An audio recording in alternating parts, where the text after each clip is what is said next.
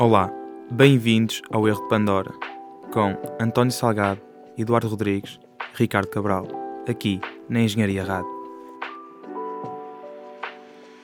Sejam todos muito bem-vindos a mais um episódio do podcast Erro de Pandora. O meu nome é Ricardo e estou com os dois co-anfitriões deste podcast, António e Eduardo. E a nossa convidada de hoje é Luísa Lopes, neurocientista e coordenadora do Grupo de Investigação Neurobiologia do Envelhecimento no Instituto de Medicina Molecular é ainda professora convidada na Faculdade de Medicina da Universidade de Lisboa. Obrigado por aceitar o nosso convite, Luísa. É um prazer tê-la cá. Obrigado. Obrigado eu, obrigado eu. Acho que uh, podemos começar precisamente por definir o, o, que é isto de envelhecimento e por que é que acontece. Ui, boa pergunta, não é? Segundo um professor meu, segundo um professor meu, o envelhecimento acontecia porque nós ainda não estamos adaptados ao oxigênio.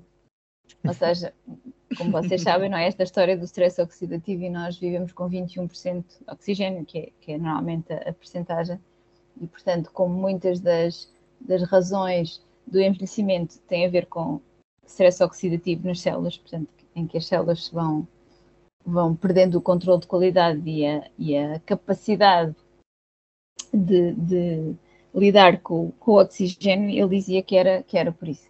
Mas agora, fora de brincadeiras, o que é o envelhecimento? Isso é uma pergunta um, interessante, até porque sabem que há um conceito diferente para quem estuda o cérebro e para quem estuda o resto do corpo. Não sei se têm essa noção. Os cientistas, os, os, os, cientistas que não estudam o sistema nervoso central se chamam senescência, ou seja, as células entram em senescência, não é? Provavelmente já ouviram falar. Significa que há uma série, exato, há uma série de marcadores, há uma série de marcadores que vão no fundo, que nos mostram que o ciclo de vida de uma célula, embora as células se dividam, não é? Mas que elas vão dividindo e vão perdendo uh, os nós chamamos os telómeros. Portanto, há alterações no seu código genético, uh, na epigenética, uh, na capacidade, mais uma vez, de produzir energia e, portanto, a uma dada altura nós conseguimos ver uma série de marcadores que mostram que uma célula está a envelhecer. Okay? E esses marcadores estão muito bem descritos fora do cérebro. Quando falamos do cérebro, essa pergunta é interessante, porque não há, uma, uma, não há assim uma, uma definição de envelhecimento no cérebro, que é muito interessante. Ou seja, há marcadores ah, ou há sinais de envelhecimento no cérebro, e há pouco tempo houve um grupo de trabalho que se, que se, exatamente que se organizou para perceber, então vamos lá saber quais são os, estes sinais de envelhecimento no cérebro. As células dos do, neurónios, há, há, outras células que se dividem, mas os neurónios não se dividem, portanto não entram nesta, no que chamamos a senescência. Então não, não, não sabemos o que é um neurónio envelhecido. o que okay, nós sabemos é, mas eu posso vos dizer o que é que é o envelhecimento em termos cerebral, é? O que é que nós sabemos, o que é que acontece? Talvez de uma forma Exato. mais fácil e interrompam-me, obviamente, um, caso tenham questões, mas há, uh, primeiro, há alterações em termos de de estrutura, nós perdemos algum volume cerebral, logo a partir dos 40 anos, ao contrário do que as pessoas pensam, a partir dos 40 anos começamos a perder algum volume cerebral, depois eh, há alterações a nível das funções eh, da memória, das funções executivas, portanto, cálculo, os estudantes, eu digo sempre aos estudantes, aproveitem bem o vosso pico da, da chamada função executiva, que é quando, quando vocês estão no vosso máximo, e por isso é que é tão importante que as equipas tenham pessoas jovens, porque de facto tem uma capacidade cerebral extraordinária nesta, nessa fase, para o cálculo mental, para as operações complexas, etc. Um, depois temos alterações também dos vasos, estão a ver os, os, os vasos que irrigam o cérebro, há pequenas alterações, e por isso é que as pessoas, quanto mais velhas estão, também maior o risco de terem os chamados acidentes vasculares cerebrais, porque no fundo há, há, há, há um estreitamento dos vasos, há, há coisas que mudam, e eu estava a pensar se havia mais. Ah, e depois há também uh, uh, os chamados, em termos de quando nós, quando nós fazemos secções do cérebro e vemos ao microscópio, há também alterações a nível da, da chamada neuropatologia, portanto, agregados proteicos que são tóxicos e, e, e, e em alguns casos são tão extremos que levam às doenças neurodegenerativas, como a doença de Alzheimer e a doença de Parkinson, que, como sabem, ou cujo uh, maior fator de risco é o envelhecimento. Uh, portanto, mas estes são assim os sinais, mas de facto o envelhecimento é quando nós deixamos de ter a capacidade de, de, de, digamos, de gerir a nossa interação com o meio ambiente, se quiserem. Essa questão que, que a Luísa referiu acerca da diferença entre um cérebro mais jovem e um cérebro mais adulto, é que eu, eu também já ouvi algo a ver com, com, o conhecimento, os diferentes tipos de conhecimento, um conhecimento mais cristalizado, que normalmente é o que se adquire com, com a idade, e um conhecimento mais, ou uma, uma inteligência mais... Um, plástica. De, é plástica, exatamente, quando se, quando, é, quando se é mais jovem. Isso terá a ver um pouco também com esta questão de como os neurónios envelhecem, digamos assim? Poderá haver alguma correlação? Também, é um nome sim. que se dá. Não, também, mas há, há, uma parte que é um bocadinho mito urbano, ou seja, sabem aquela dos uh, burro, burro velho não aprende línguas, não é? Sim, uh, sim, sim há, há, uma coisa que é um mito. Porquê? Uh, primeiro, as crianças, nós temos várias fases de desenvolvimento e o envelhecimento, desenvolvimento cerebral, o envelhecimento é só uma delas, mas só para ter uma ideia, por exemplo, as crianças têm, têm crescem enorme, imensas sinapses, são aquelas ramificações dos neurónios imensas, muito mais do que elas precisam. E depois há um fenómeno que nós chamamos de desbaste cerebral, ou seja, quando eles começam assim a ser muito desarticulados, é? as crianças ficam assim muito desequilibradas, começa, começa a, a chamada capacidade motora fina. Isso não é mais do que as ligações nervosas a especializarem-se. Chega uma altura, isso significa o quê? Que elas têm ligações a mais e que se vão à medida que nós vamos especializando as funções, aquilo vai funcionando tudo melhor e eles começam a ter a chamada destreza fina, não é? Pegam num lápis, escrevem, etc. Portanto, isso é a fase de desbaste, no fundo, em que temos tudo ligado e o cérebro começa a dizer vamos só ligar o que é mesmo preciso. Portanto, é um, é um fenómeno de especialização. Por isso é que é muito fácil aprender línguas, é muito fácil aprender muita coisa. Percebem? E é essa a noção de plasticidade que as pessoas dizem, ah, quando nós somos jovens aprendemos tudo de facto há essa capacidade, digamos, até anatómica, não é? morfológica, talaste. Mas, por outro lado, isso, isso, é, isso é, é, é um facto. Uh, aprender línguas é mais fácil, instrumentos musicais, linguagens novas, etc. Linguagens novas, não só línguas, estou a dizer música, matemática, etc. Um, mas há um fenómeno que nós sabemos ao longo da vida, portanto, depois quando esta, esta primeira grande, se quisermos, primeira grande explosão de, de, desenvolvimento acontece. E já agora uma coisa para não me esquecer, e por isso, e por isso é que nós dizemos para as crianças não estarem sempre a, a ver ecrãs, pelo menos aos dois, até aos dois anos, tem a ver com isto, tem a ver com elas vão desenvolver aquilo para a qual são estimuladas. Estão a ver? E portanto, nessa fase nós temos que estimular tudo. Uh, porque senão, porque senão no fundo estamos a enviesar o desenvolvimento à partida. Não é tão grave quando, quando as pessoas já têm o desenvolvimento completo, estão a perceber? É só por isto. Depois tem outras fases na adolescência e tem outros problemas, mas, mas, mas não tem a ver tanto com o desenvolvimento. Uh, depois, passando, como eu disse, sim. E que outros comportamentos é que seriam ideais de não permitir ou de evitar, para além de ver a creche, por exemplo? Para, para além de? Para além de, por exemplo, evitar. Sim, por exemplo. Uhum. É assim, o, o, o importante eh, é sempre estimular. Ou seja, tudo o que é estimulado vai começar a ser desenvolvido. A, a, a, atividade física, destreza motora, por isso é que as crianças devem. Vocês sabem que há muitos, tem havido muitos estudos sobre as crianças que quase não se mexem, não é? E com os recreios e durante a pandemia, exatamente por isso, porque o cérebro controla todas estas zonas, seja a parte cognitiva, mas também a parte motora. E, portanto, é preciso que se desenvolva a parte motora, portanto, pôr as crianças a brincar, a, a, subir árvores, a, a, descer escorregas, a fazer essas coisas todas, porque nessa altura estamos a contribuir para o desenvolvimento da, da, da função motora. E a parte cognitiva, estimular, eu não, não estou a dizer, não queremos pôr as crianças a ler, naturalmente, aos três anos, não é isso, mas é tentar que eles estimulem consoante a curiosidade que têm, a curiosidade, a leitura, uh, a atenção, esse tipo de coisa, até a concentração, saberem quando têm que estar uh, alguns momentos aborrecidos ou não.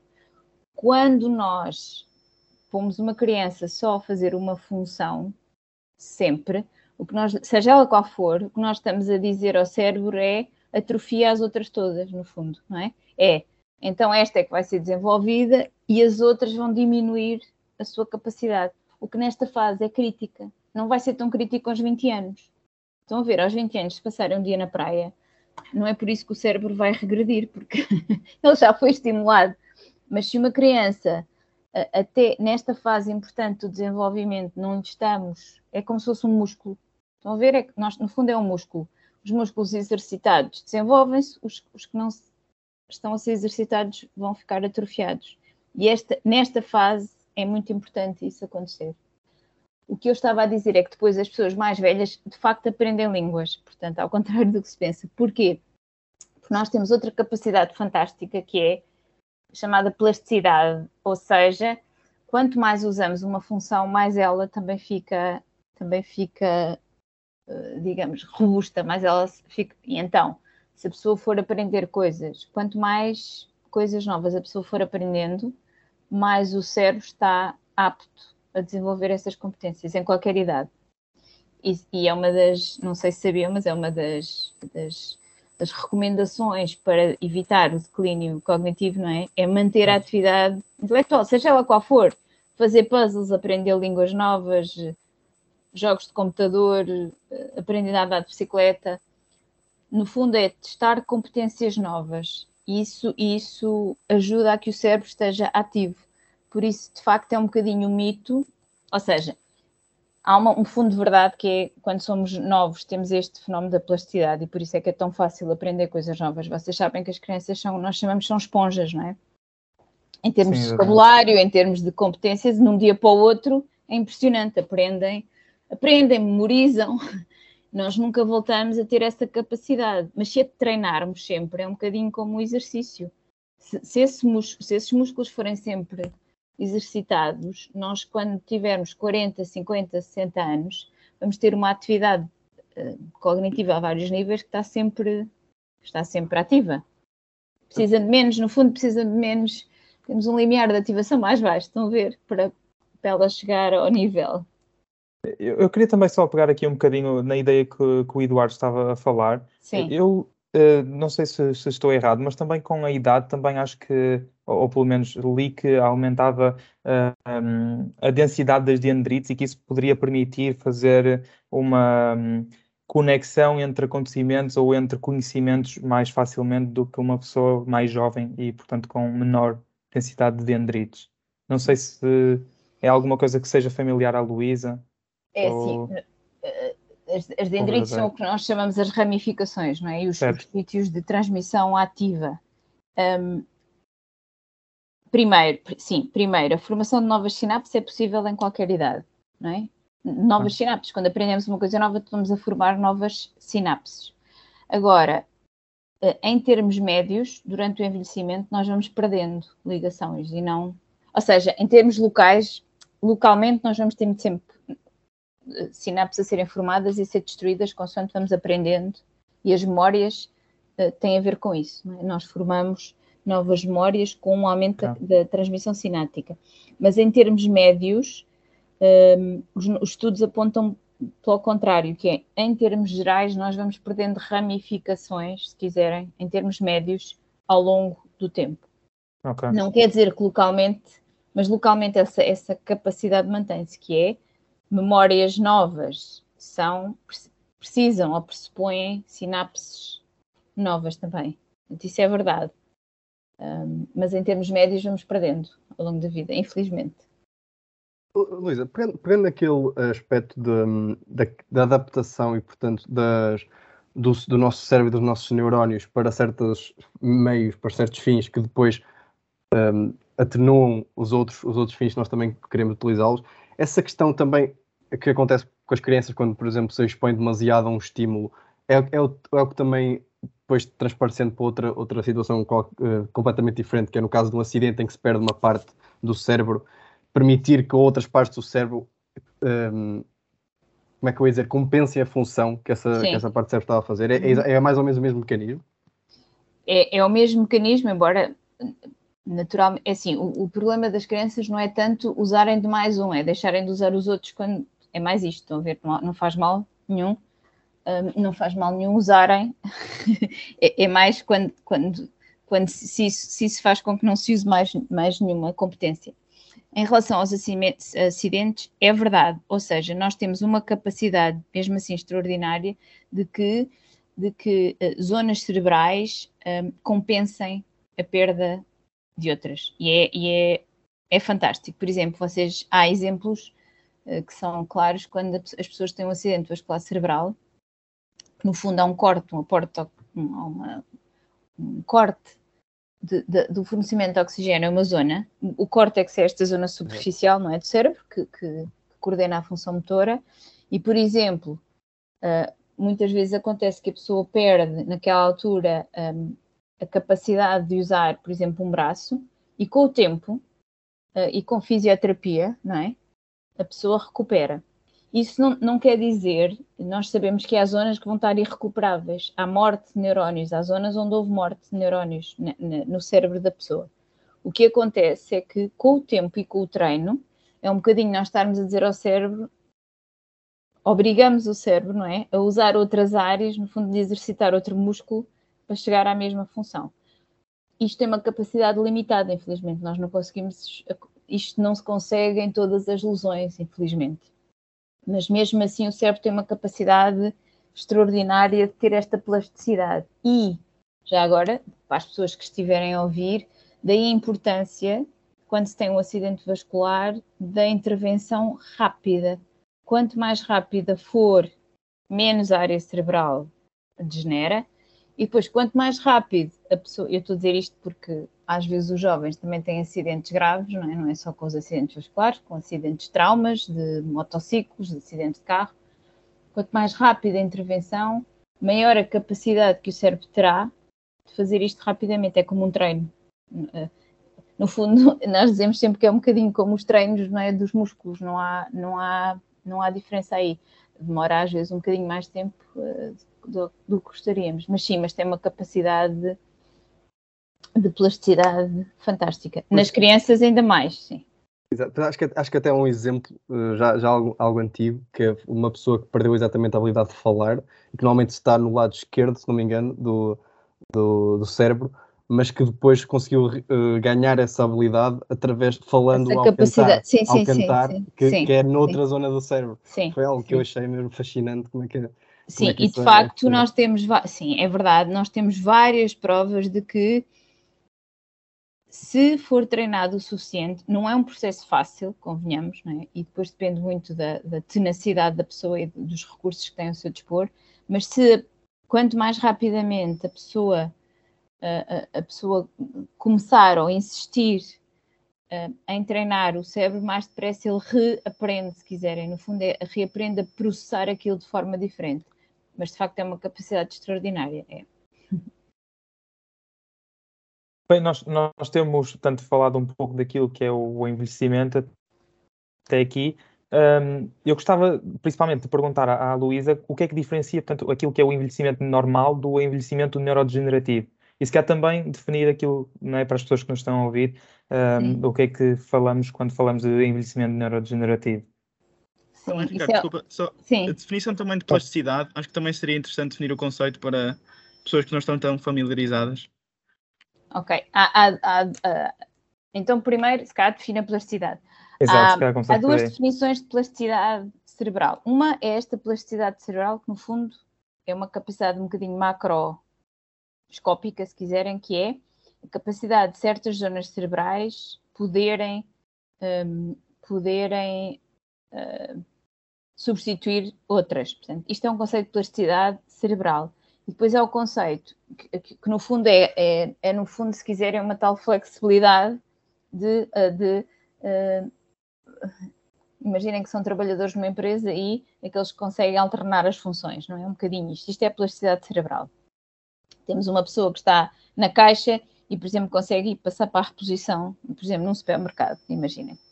Uh, isto é o conceito de plasticidade cerebral. Depois nós temos que é, é diferente do conceito de plasticidade sináptica, que é um conceito mais molecular, e era aquele que penso que era o António que falou, que é aquele conceito de quando nós aprendemos uma coisa nova, estamos a formar novas sinapses. Porquê é que isto é diferente?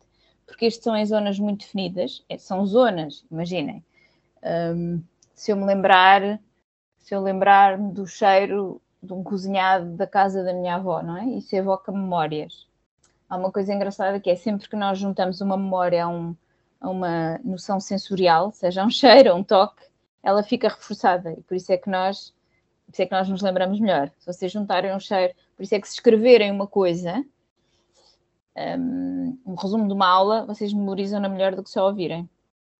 Esse, okay? esse reforço por, por cheiro uh, está Sim. associado a, a, a, que receptor ou é efetivamente só o, o sentido, o, o fator sensorial? Não, que... não, a, a, questão aqui é que é, é como se fosse um processador, não é? No fundo, e temos duas vias que vão para o mesmo sinal. Portanto, no, okay. no, no sentido é, imagina, cheirar pão de ló em casa da avó, imagina, e aquilo desperta uma memória emocional boa, não é? E a pessoa lembra-se, okay. tem aquela memória.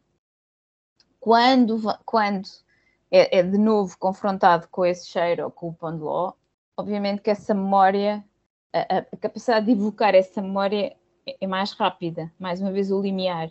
Isso tem a ver, tem a ver com é assim, obviamente nós estamos a usar os receptores, não é? Estamos a usar a visão, estamos a usar o, o olfato, mas a questão é que estamos a, a, integrar tudo na mesma memória, faz com que ela seja reforçada certo. e mais rapidamente consegue invocar.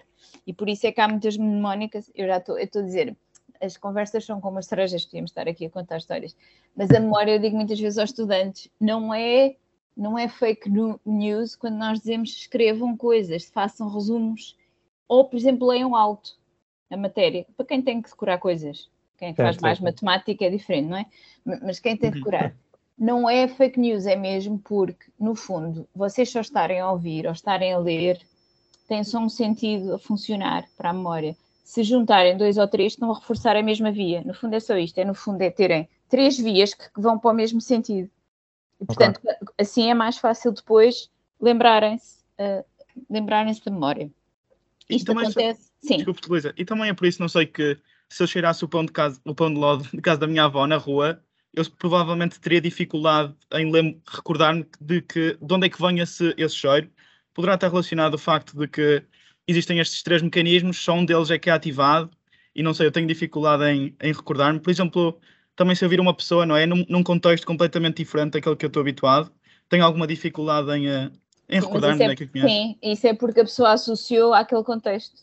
Normalmente, okay. então demora um bocadinho a reprocessar a memória, no fundo, é, okay. não é? Ter que a rearrumar. Sim, sim. Nós todos associamos contextos, não é? Sítios, pessoas. Uma das, eu não sei se sabia, mas, por exemplo, uma das coisas interessantes, quer dizer, interessantes e ao mesmo tempo lamentável, mas um dos grandes problemas dos opiáceos da, da, da, da abstinência é que as pessoas uh, associam o contexto ao efeito dos, dos, das drogas. É uma das coisas que estamos a estudar no laboratório.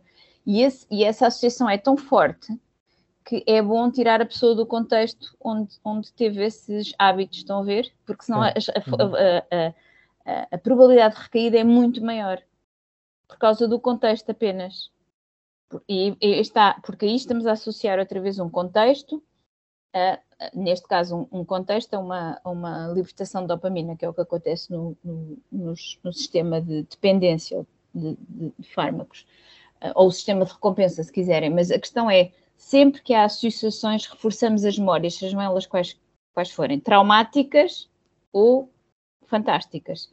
Há filmes que vocês só se lembram porque tinham uma companhia especial quando o foram ver. Okay. Isto é ciência, não? Nós sabemos porque é que acontece a pessoa não se lembrava do filme, não é? Mas porquê? Porque houve uma emoção ligada àquele filme. E, e sempre que vocês ligam uma emoção, isto tem a ver com, uma, com outras estruturas cerebrais, com a amígdala, que, são, que, são, que processa as emoções e que integra e faz, no fundo, faz ligação com as zonas da memória. Portanto, sempre que vocês têm uma emoção, vão reforçar a memória ligada a essa emoção. Uh, e, daí, e daí, seja ela boa, ou seja, má, quando é má são os traumas e é mais difícil. Então, por isso é que é tão difícil às vezes dissociar traumas, memórias, e a pessoa tem que fazer terapia para tentar um bocadinho, para tentar tirar a ficar só com a memória sem a parte da emoção, não é? Do medo e do pânico, do que faz reviver. E por isso é que muitas vezes lembramos do tal filme ou do livro, que, outra, que se estivéssemos a lê-lo de outra forma qualquer não lembraríamos, mas aquilo leva-nos a um contexto emocional. É como os bolos da avó, leva-nos ali, transportam-nos a um contexto emocional. E isso tem uma explicação neurobiológica, era isso que eu queria dizer. Agora, a outra questão, portanto, plasticidade. Ah, o que é que o envelhecimento saudável, não é? E o que é que, que, é, que, é, que é a diferença? Exato, a diferença Exato. com o neurodegenerativo, exatamente. Há quem há várias correntes. Há quem pense que é, no fundo, um contínuo, e o, o, meu laboratório trabalha mais nessa teoria, que é um contínuo, ou seja, que no fundo o que acontece é, se quiserem, a neurodegeneração é um envelhecimento saudável que correu mal, mas é um contínuo, uhum. faz tudo parte do mesmo, mas é um extremo do envelhecimento saudável. Há quem ache que são duas entidades completamente diferentes nós achamos que são, eu vou explicar porquê. No envelhecimento saudável há, há, há marcas que nós sabemos, aquelas todas, aquilo que eu vos disse sobre envelhecimento saudável um, acontece, portanto, perdermos alguma da função executiva, do cálculo rápido, complexo, algumas memórias, mas, por exemplo, não, não perdemos as memórias de, de, de longo prazo, que é, um, é, o típico da demência, da doença de Alzheimer, não é? as memórias quando as pessoas eram novas, etc. As pessoas não perdem num envelhecimento normal, a, um, a, capacidade, por exemplo, de lembrar nomes perde-se também no envelhecimento normal, embora as pessoas às vezes fiquem muito assustadas com isto. Uh, o que acontece, e, e há uma, uma, grande diferença que eu não sei se vocês sabem, que é no envelhecimento saudável nós não perdemos células nervosas, não perdemos neurónios, ok? O que acontece foi aquilo que eu vos disse, há uma, uma atrofia gradual, perdemos alguma massa encefálica, perdemos também algumas das células gliais, que, são, que envolvem os neurónios, perdemos alguns neurónios, mas não é, é uma perda um bocadinho gradual, progressiva, que vem desde os 40 anos. Na neurodegeneração, há duas grandes sinais. Um é uma perda neuronal maciça mesmo, vê-se. Isso não acontece no envelhecimento saudável. E, portanto, nas zonas onde há essa morte, temos sintomas, ou seja, nas zonas onde há essa morte, vamos ter alterações das funções pelas quais essas zonas são responsáveis. Portanto, se for, por exemplo, na zona motora, vamos ter os tremores da doença de Parkinson, por exemplo, não é? Que, é, que no fundo corresponde a uma morte uh, maciça das, de, dos neurónios dopaminérgicos da zona do controle motor. Se for a doença de Alzheimer, tem a ver com uma morte enorme na zona cortical e do hipocampo, tipo são as zonas também, da memória. Já, e também, por exemplo, um da orientação especial. Está a falar um pouco de onde é, que elas começam, elas depois acabam por se alastrar, não é? Um pouco para, para, o resto do corpo. que fenómeno é que permite, não é? Que, que existe. Uma das diferenças marcadas entre o envelhecimento saudável e, e o envelhecimento, das, ou, ou, se quiserem, a neurodegeneração, é o que já chamamos a morte neuronal grande e também uma série de agregados tóxicos de proteínas. E quando nós dizemos que uh, o que alastra, no fundo, alastram estes agregados. E uh, o, que, o que sabemos agora, que era uma coisa que não sabíamos, é que, primeiro, estas doenças começam muito antes de terem algum sintoma, e, portanto, começam uh, por uma série de estadios uh, e que se alastram ao cérebro todo, por exemplo, tanto a doença de Alzheimer como a doença de Parkinson. Na doença de Parkinson tem havido agora a teoria até mais recente que começam no intestino. Não sei se já devem ter ouvido, mas, ou seja, que não tem uma, uma, que não pode não ter uma origem central, portanto, que se pensava, mas pode ter uma origem no sistema nervoso entérico, portanto, que é o sistema nervoso que controla uh, o intestino. E porquê? Porque foram encontrados agregados de, da proteína que, que, se, que, se, agrega nessa doença, que é a sinucleína, foram encontrados em zonas um, em zonas do intestino e pensa-se que pode haver migração depois para o cérebro, embora não saibamos ainda se isto, se isto acontece. É um bocadinho a história do ovo e da galinha, qual é que começou primeiro. Por outro lado, há outros sintomas, e a doença de Parkinson é outra que, por exemplo, eh, no sono, em áreas do sono, começam muito antes da área eh, motora e que nos mostram e que nos provam que a doença alastra a outras áreas e às vezes passam um bocadinho despercebidas porque os sintomas motores do tremor, não é? E da, da, da rigidez de movimento são muito mais incapacitantes.